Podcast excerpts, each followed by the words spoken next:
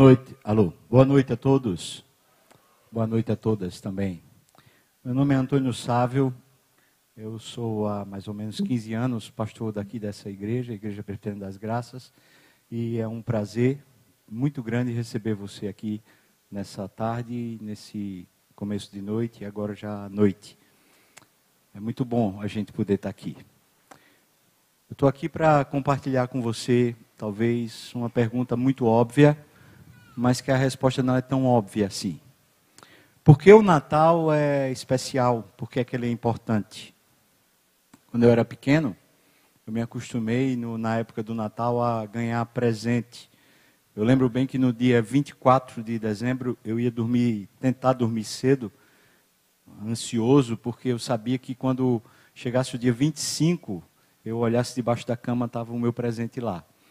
E normalmente, com muita expectativa, porque eu escolhia qual era o presente que eu queria, o brinquedo que eu queria receber, e ficava pensando se papai ia poder comprar o brinquedo que, que eu tinha escolhido. Então eu ia dormir com, com ansiedade, esperando pelo dia 25.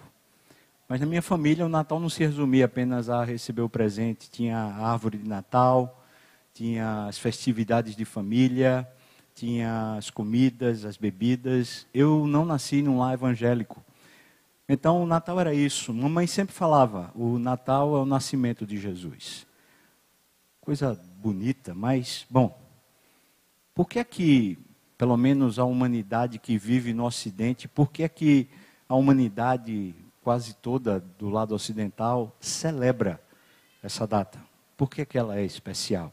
Essa é a pergunta que eu queria fazer nessa noite e tentar responder a partir da Bíblia, não respondendo apenas por causa dos usos e costumes, mas por causa do texto que narra o porquê o Natal é especial. Isaías capítulo 9, versículos 6 e 7 nos conta pelo menos um pouco o porquê o Natal é um momento muito especial para a humanidade, seja no Ocidente, seja no Oriente. Qualquer pessoa que saiba o motivo do Natal, descubra o Natal, tem que celebrar e tem que festejar. Será que você pode ler comigo esse texto, Isaías capítulo 9, versículos 6 e 7, na edição revista e atualizada, essa é versão da Bíblia que a gente vai ler. Eu imagino que está na projeção, não sei se vai conseguir colocar na projeção, mas todo jeito, você que está com a Bíblia, reparta aí com quem estiver do seu lado e puder também, para a gente poder ler junto, tá?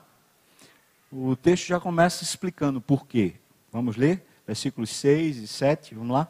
Porque um menino nos nasceu, um filho se nos deu, o governo está sobre os seus ombros.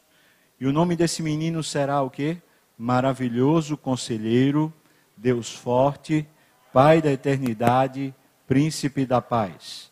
Para que se aumente o seu governo e venha paz sem fim sobre o trono de Davi e sobre o seu reino, para o estabelecer e o firmar mediante o juízo e a justiça, desde agora e para sempre. O texto ainda diz: o zelo, o cuidado do Senhor, Deus dos exércitos, fará com que essas coisas aconteçam. Vamos orar? Pedir para você fechar seus olhos aí. Pense em Deus, a gente vai falar com Ele. Obrigado, Senhor, por celebrarmos aqui na rua o nascimento do teu filho. E peço mais uma vez que o teu espírito encontre oportunidade na minha boca para falar de verdade, para o Senhor se expressar aqui entre nós. Mas peço também, Deus, que o Senhor capacite cada coração, mente, ouvido, para que se abra e se perceba a tua voz, Pai. Não interessa muito o discurso dos homens, mas certamente a tua voz, ela é importante. Então, fala conosco, Senhor. Eu te peço assim, no nome de Jesus. Amém e amém. No contexto histórico, ou seja, no momento em que esse texto foi escrito, quando o autor escreveu, ele estava fazendo uma profecia que só se cumpriria dali a mais ou menos 700 anos. Então ele está escrevendo isso com muita antecedência. E ele está falando de um menino que nascerá com quanto ele explica o nascimento desse menino no passado. Ele fala nasceu. Mas por quê? Por que precisava do Natal? Por que, que a humanidade precisava de um Natal? Por que, que o povo de Israel Esse texto foi escrito para a nação de Israel. Por que, que eles precisavam do Natal? O profeta Isaías escreve isso dentro de um contexto bem complicado. Eles tinham tido um rei muito bom chamado Uzias. Diga comigo, Uzias. Para você lembrar, tá? Uzias. Uzias foi um rei muito bom, trouxe um, uma economia pujante, fortaleceu o reino, as pessoas mais pobres conseguiram ascender economicamente, houve uma prosperidade, houve bem-estar, houve equilíbrio. Um rei bom, um rei muito bom. E ele morreu. E quando ele morreu, algumas nações começaram, as nações vizinhas começaram a aproveitar a instabilidade que estava acontecendo e começaram a entrar pelas fronteiras. E começou a haver tumulto, houve guerra e começou a ter problemas, inclusive problemas econômicos, financeiros. O resultado óbvio é que agora eles queriam um novo rei. Alguém que pudesse trazer de novo paz, estabilidade, uma segurança, aquela sensação de conforto que eles perderam quando Uzias morreu. É nesse contexto que o profeta Isaías explica para a gente o nascimento de Jesus. É claro que ele está falando que esse nascimento vai acontecer dali a 700 anos mais ou menos. No entanto, ele explica para a nação usando o presente, passado e o futuro. Ele começa falando sobre o passado. Ele fala que um menino nos nasceu, um filho se nos deu. Essa expressão que é usada por ele fala a respeito de uma promessa de Deus para Deus já tinha se cumprido, afinal de contas, Deus não precisa viver no tempo cronológico da gente. As coisas para Deus são, elas não precisam se tornar nem muito menos elas precisam ser passado. Para eles, para ele as coisas são como são.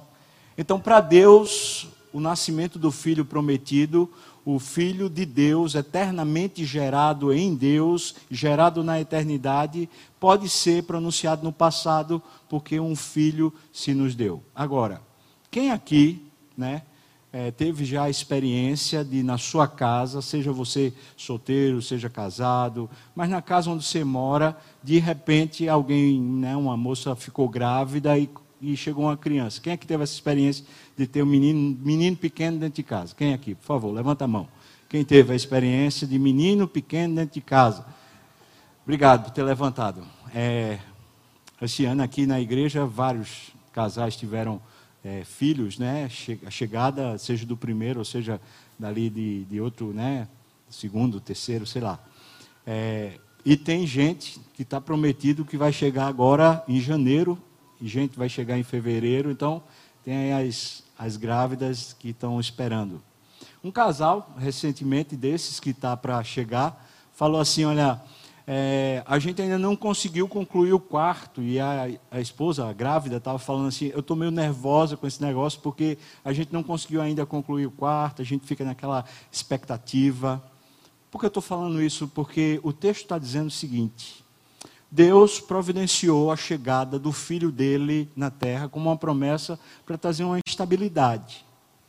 Só que a chegada de uma criança, com quanto seja até esperada, e traga muita alegria com o nascimento, ela também traz desconforto, mal-estar, ela traz a insegurança.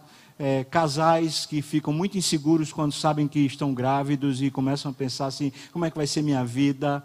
Alguns que estão nessa perspectiva do filho, é, o marido se sente inseguro, a mulher se sente insegura, e aí fica um tumulto. Às vezes a criança novinha e depois que passa aquele período primeiro, é, como, é que, como é que é o relacionamento do homem com a esposa, como é que fica o relacionamento com os avós. A coisa se complica. É bonito, é bom, mas causa um desconforto porque precisa de uma nova adaptação. Sabe, eu vou dizer para você que a chegada de Jesus é bonita, é abençoadora, mas causa desconforto na humanidade. Basta ver o que aconteceu lá em Belém, quando Jesus nasceu. É, Maria e José estão indo para a casa da família deles, viu? Preste atenção nisso.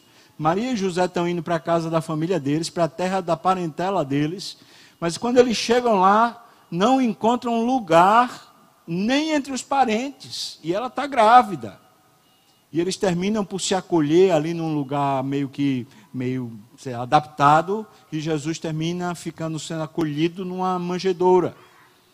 Uma criança, quando chega, com toda a benesse que ela traz, ela também traz os desconfortos próprios de uma criança, as inseguranças, as. Olha só, a chegada de Jesus veio para abençoar a terra definitivamente. Mas desde o momento que ele chegou aqui na terra, lá em Belém, até hoje, ele tem causado desconforto para muitos corações, para muitas pessoas. A humanidade tem a sua história contada antes de Cristo e depois de Cristo. Mas muitas histórias da humanidade podem ser narradas também por seus episódios, por suas crises, por seus problemas, por antes e depois de Cristo. Muitas sociedades que viveram a sua experiência comunitária antes e depois de Cristo. Não só o calendário gregoriano que a gente vive, mas a experiência de Jesus ser chegado, de Jesus ser nascido na nossa casa, na nossa sociedade, na nossa comunidade, gera uma série de desconfortos naturais dessa experiência nova, dessa chegada nova. O texto diz para nós também que esse menino que nasceu no passado, é um menino que assume no presente o governo. O texto diz para nós aí no versículo 6 que o governo está sobre os seus ombros. Ou seja, aquele que nasceu tem na sua, na sua alçada, na sua responsabilidade, o governo do mundo, o governo de toda a história, o governo da humanidade. Será que isso é importante para nós? É. Preste atenção não é apenas a criança bonitinha que nasceu em Belém. Quem nasceu em Belém é o governador da história. Certamente que é a pessoa mais importante de toda a humanidade e de toda a história humana é aquele nascimento. Será que tem que ser celebrado? Será que é especial?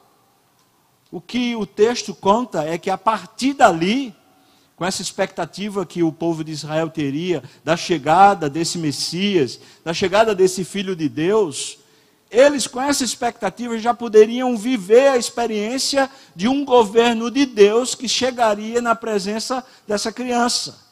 É por isso que o texto começa no passado, falando ele nos nasceu, e então depois ele fala que esse governo está, ou seja, é agora que está.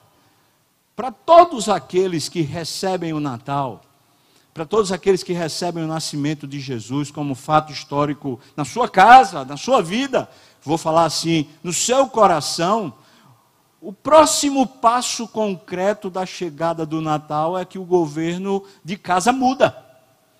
É que o governo do coração muda, é que o governo da própria história muda. Porque quem nasceu não foi só uma criança quem nasceu foi o governador, foi o dono, foi o criador, foi o senhor da história. Foi ele que nasceu. O governo está sobre os ombros dele. Isso tem um significado, claro, de uma autoridade, de uma soberania imensa, mas também tem um significado para nós muito prático. Ou seja, todo aquele peso que a gente carrega a vida toda de tentar fazer a vida funcionar, aquela carga existencial tremenda que faz a gente muitas vezes só sobrar, ficar cansado, e, a gente esmaece, a gente perde a esperança, a gente fica. Ah, o governo está sobre os ombros dele, não no nosso ombro, não nas nossas costas, não em cima de nós, mas esse governo está sobre os ombros dele. Mas a terceira coisa, porque o Natal é especial, é porque o texto nos diz que ele nasceu para o nosso bem. Diga comigo, para o meu bem. Vamos lá, eu acho que esse coro de 1.500 vozes pode ser melhor e mais bonito. Vamos lá? Para o meu bem. Vamos lá? Foi para o meu bem. Meu bem. Porque o texto diz isso. Deus estava preocupado com o nosso desconforto. Deus estava preocupado com as crises que vivemos. Deus estava preocupado com os desencontros que temos. Porque todos nós vivemos essas mesmas crises que Israel estava vivendo naquele momento. Nós vivemos as crises financeiras, agora mesmo o Brasil, meu Deus, Essa história recente do Brasil, quanta dificuldade, quanta gente quebrou no comércio, quanta gente ficou endividado, quanta gente está quebrada, quanta gente demitida, quanta gente sofrida porque a economia se quebrou. E eu não estou nem falando discurso político, eu só estou constatando o fato de ver tanta gente sofrida. Eu falei aqui no púlpito da igreja durante o ano nos meus gabinetes, nos aconselhamentos de gente que eu atendo diariamente, quanta gente sofrida perdeu a empresa, perdeu o patrimônio, perdeu as economias. Por quê? Porque às vezes acontece isso e o que a gente faz? O texto diz que ele nasceu para o nosso bem. É porque Deus se preocupa com esse estado de coisas a nosso respeito, mas não só as questões econômicas. Deus também se preocupa com as nossas crises familiares, os desentendimentos, marido e esposa, namorado e namorada, os desentendimentos entre pais e filhos que não conseguem se comunicar, não conseguem se olhar, não conseguem se beijar, não conseguem ter carinho um pelo outro. As guerras, que muitas vezes estão veladas de, né, por detrás de, uma, de um smartphone. De gente que se senta à mesa, mas não consegue olhar nos olhos. De distância emocional. Olha, tudo bem, a gente está na mesma casa, mas você fica no seu mundo e eu fico no meu, porque eu não suporto mais dividir as minhas emoções com você. Eu não consigo confiar mais, eu não consigo mais estar junto. Guerras, crises, o texto está dizendo para nós que ele nasceu para o nosso bem. Ele nasceu para o bem daquele povo de Israel, o governo sobre os ombros dele, para que venha um tempo, para que nasça um tempo novo, um tempo que venha a partir do governo dele. Ou seja, o nascimento de Jesus, desse rei, desse governador da nossa história, ocasiona um novo tempo, que é uma nova oportunidade do bem que a gente tanto anseia, tanto anela, chegar de verdade. É por isso que ele diz: o seu nome será, e o nome será está no futuro. Impressionante, né? Nasceu no passado, o governo está no presente, e o seu nome será no futuro, ou seja, o que acontece com quem o recebe no seu nascimento, acolhe na sua história, acolhe no seu coração, acolhe na sua casa. E a partir do acolhimento dele, ele começa a reinar e governar sobre a sua história, sobre seus pensamentos, suas emoções. O que acontece é que vem um novo tempo, tem que vir um novo tempo, porque ele veio para a terra para gerar um novo tempo. É por isso que o Natal, Natal acontece. O texto diz que o nome dele será um conselheiro maravilhoso. Eu tenho mais de 20 anos de ministério pastoral. E eu vi várias vezes a maravilha de Deus acontecendo. Esse ano aqui, alguns, alguns episódios lindíssimos de Deus na história de gente que começou a acolher Jesus e começou a deixar Jesus governar a sua história. Lembro-me de um casal, numa crise.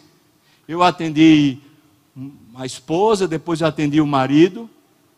E ambos em momentos diferentes, conversando comigo no gabinete pastoral, falaram o seguinte: a gente vai se separar.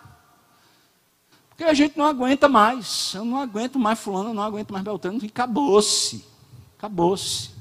Mágoas, ressentimentos, crise que não vinha de pouco tempo, era muito tempo de dor dilacerante no coração. Pronto, vai acabar. O que foi que aconteceu? Enquanto estávamos conversando, abrimos a Bíblia e conversamos sobre a opinião de Deus e sobre o projeto de Deus. E ambos, tanto a mulher como o homem, foram desafiados a ouvir o conselho de Deus. Não ouvir o próprio coração, não ouvir as suas próprias mágoas, mas ouvir o conselho de Deus. Sabe o que aconteceu? Adivinha? Adivinha? não só reataram, eles estão no só love, só love. É, o negócio tá bom, irmão. Benção. Porque ele tem um conselho maravilhoso. Pode ter certeza que quando ele chega, quando ele nasce, à medida que ele governa, A sua palavra de conselho é maravilhosa, refina, endireita, conserta, promove, abençoa, transforma, porque ele é maravilhoso conselheiro. Mas ele também é Deus forte. Deus forte. E nós precisamos de um esteio. Porque mesmo quando nos fazemos muito fortes, nós estamos quase sempre ao ponto de desmoronar. Como falei já, muita coisa tem nessa experiência pastoral, mas sempre tem um negócio novo acontecendo. Alguns irmãos da comunidade aqui pegaram um diagnóstico esse ano, um diagnóstico de morte, de câncer e que era possivelmente sem solução. E lembro muito bem, lembro muito bem do choro, do coração apertado, do sufoco, a voz embargada, do cansaço emocional que vem de você pensar, meu Deus, vai acabar. E de repente, a pessoa começa a se chegar a um Deus forte, diga comigo, forte. Um Deus forte. A pessoa está fraca. A pessoa está diante, diante de uma situação que não se resolve, humanamente não tem solução, mas junto dela está um Deus forte, que a fortalece, que levanta, que capacita. Eu vi não poucas vezes ao longo desse ano essa pessoa várias delas, mas uma especial, com câncer, muitas vezes pedindo oração. Agora, sabe o que é impressionante? É que não pedia oração por si, mas pedia oração por outros. Falava que iria orar aqui pela minha sobrinha. Queria pedir oração aqui por uma pessoa que eu conheci essa semana que está passando por um problema grande. Eu queria pedir oração pela minha família. Meu Deus! O que é o normal? O normal é uma pessoa que está assim, numa crise dessa, numa, numa situação dessa, fique dizendo assim: ora por mim, ora por mim, ora por mim, como se o mundo se reduzisse apenas a si mesmo. Mas quando Jesus nasce, e quando ele começa a governar, o que vem ao encontro é uma fortaleza, é um poder, porque ele é um Deus forte, o seu nome será Deus forte. Eu e você somos fracos, pó, pequenos, sem capacidade. Mas quando Ele governa, o que temos ao nosso lado é um Deus forte. O texto diz para nós que Ele é o Pai da eternidade. O seu nome será Pai da eternidade. E me permitam contar uma pequena história. A história do meu pai. Meu pai teve um câncer, um câncer de leucemia, e terminou sendo levado pelo câncer. Lembro-me, naqueles últimos dias, enquanto ele ainda não tinha ido para a UTI, visitando meu pai ali no período da tarde, quando chegava no hospital. Quantas vezes, quantas vezes eu ficava lá profundamente emocionado e não ficava emocionado porque eu ficava pensando: ah, meu pai vai embora, meu pai vai partir, eu não vou ter mais meu pai. Claro que isso pesava no meu coração, mas o que me emocionava demais é que eu entrava naquele lugar e parecia que tinha uma atmosfera diferente dentro daquele quarto. É como se houvesse anjos ali dentro. Deus estava dentro daquele hospital, Deus estava dentro daquele quarto. Nós abríamos a Bíblia para ler. E olha que eu sou pastor, quer dizer, o entendido supostamente deveria ser eu. Eu abri a Bíblia para ler falava, pai, qual o texto que o senhor quer que eu leia aqui? Eu abri o texto, lia, e ele falava assim, filho, eu queria falar sobre esse texto. Eu digo, pois então fale, pai. Ele fraquinho, mal respirava aquele negócio, né? Ele puxando o ar, começava a me explicar o texto. Eu falava, meu Deus, tem um negócio maior do que a morte aqui dentro desse quarto. Tem uma eternidade tomando o meu pai. Quem está levando ele não é a morte. Quem está levando ele é a eternidade. Esse homem agora está cheio de Deus. Lembro-me quando ele foi para a UTI. E aos poucos, na UTI, ele não recobrava mais. certa noite, a última visita que eu fiz ao meu pai, eu cheguei lá. Eu sabia no meu coração, porque Deus já tinha me dito que meu pai ia partir naquela noite. E eu cheguei, peguei na mão dele e falei assim: Ô oh, pai, o senhor sabe muito bem, o senhor sabe muito bem para onde vai, não sabe? Na hora que eu falei isso, escorreu uma lágrima assim, ó, pelo canto do olho. E aí eu falei assim para ele: Pai, quando o Senhor fechar os olhos aqui, pode ter certeza que o Senhor vai abrir os olhos e eu vou estar lá na sua frente. Quem vai perder o convívio com o Senhor sou eu. Mas o Senhor não vai perder o convívio comigo, nem vai perder o convívio com nenhum dos seus familiares, amigos que são cristãos. O Senhor não vai perder o, com ninguém. Porque o Senhor já está na eternidade. Quando eu falei isso com ele, pegando na mão dele, ele Sim, fez uma forcinha, muito fraco estava. Para dizer para mim assim, na minha mão: Olha, eu estou aqui, filho. Eu estou entendendo. Eu pus as mãos na cabeça dele e orei me despedindo do meu pai, falando: Deus, me dá o privilégio de encontrar meu pai assim que o Senhor quiser. Porque eu já sei que ele vai se encontrar comigo agora. E Deus levou meu pai. Sabe por quê, irmãos? Porque quando Jesus nasce, quando ele assume o governo, o que acontece é que ele será o pai da eternidade. Ele gera um senso, desculpa, ele gera um senso diferente de vida, uma vida eterna. Uma vida que não é apenas aqui e agora, mas é a vida real, a vida que está chegando do céu, a vida de Deus em nós. O texto está dizendo isso para nós, é por isso que ele é o príncipe da paz. O seu nome será o príncipe da paz. E algumas outras histórias que eu vivi e tenho vivido ao longo desse ministério são de reconciliação de pessoas que voltam a ter paz. Não só marido e mulher, mas muitas vezes gente que é sócio, gente que foi traído, gente que foi magoado, gente que foi ofendido, gente que carregou a ofensa durante anos e anos e anos lá dentro do coração, mas quando Jesus nasceu, no seu coração, e quando ele começou a governar, o nome de Jesus na vida daquela pessoa foi príncipe da paz. Trouxe paz, reconciliação, restaurou a vida, restaurou a sorte. Então, por que o Natal é especial? Primeiro, Natal é especial porque nasceu uma criança. Minha gente, nasceu uma criança. Isso é massa. Isso é bom demais. Mas, em segundo lugar, é especial porque essa criança é o governador o dono da história, o criador do mundo, o dono do universo, é o filho de Deus que nasceu. A gente tem que celebrar esse negócio.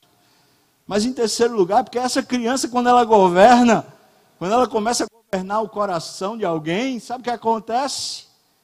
É que ele se torna o protagonista de paz.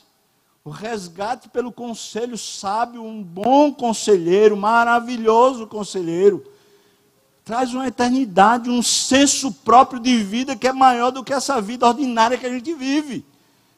Por quê? Porque ele nasceu.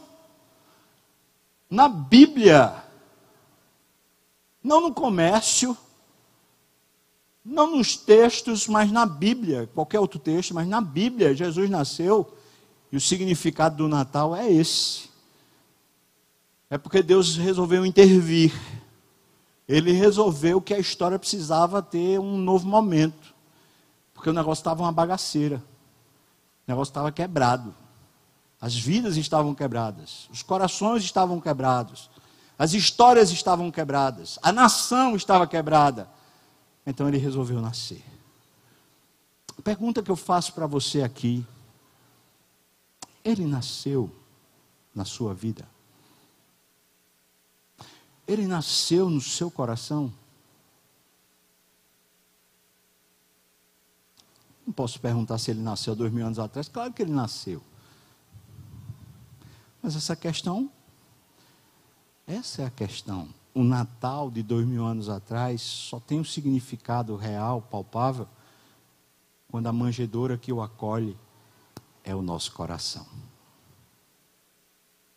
Eu quero lhe fazer um desafio. Você quer conhecer melhor esse Jesus e quer conhecer melhor essa história? Quero fazer um desafio a você. Não saia daqui essa noite sem entrar até ali, ó. Tem uma tenda azul. Uma tendazinha azul.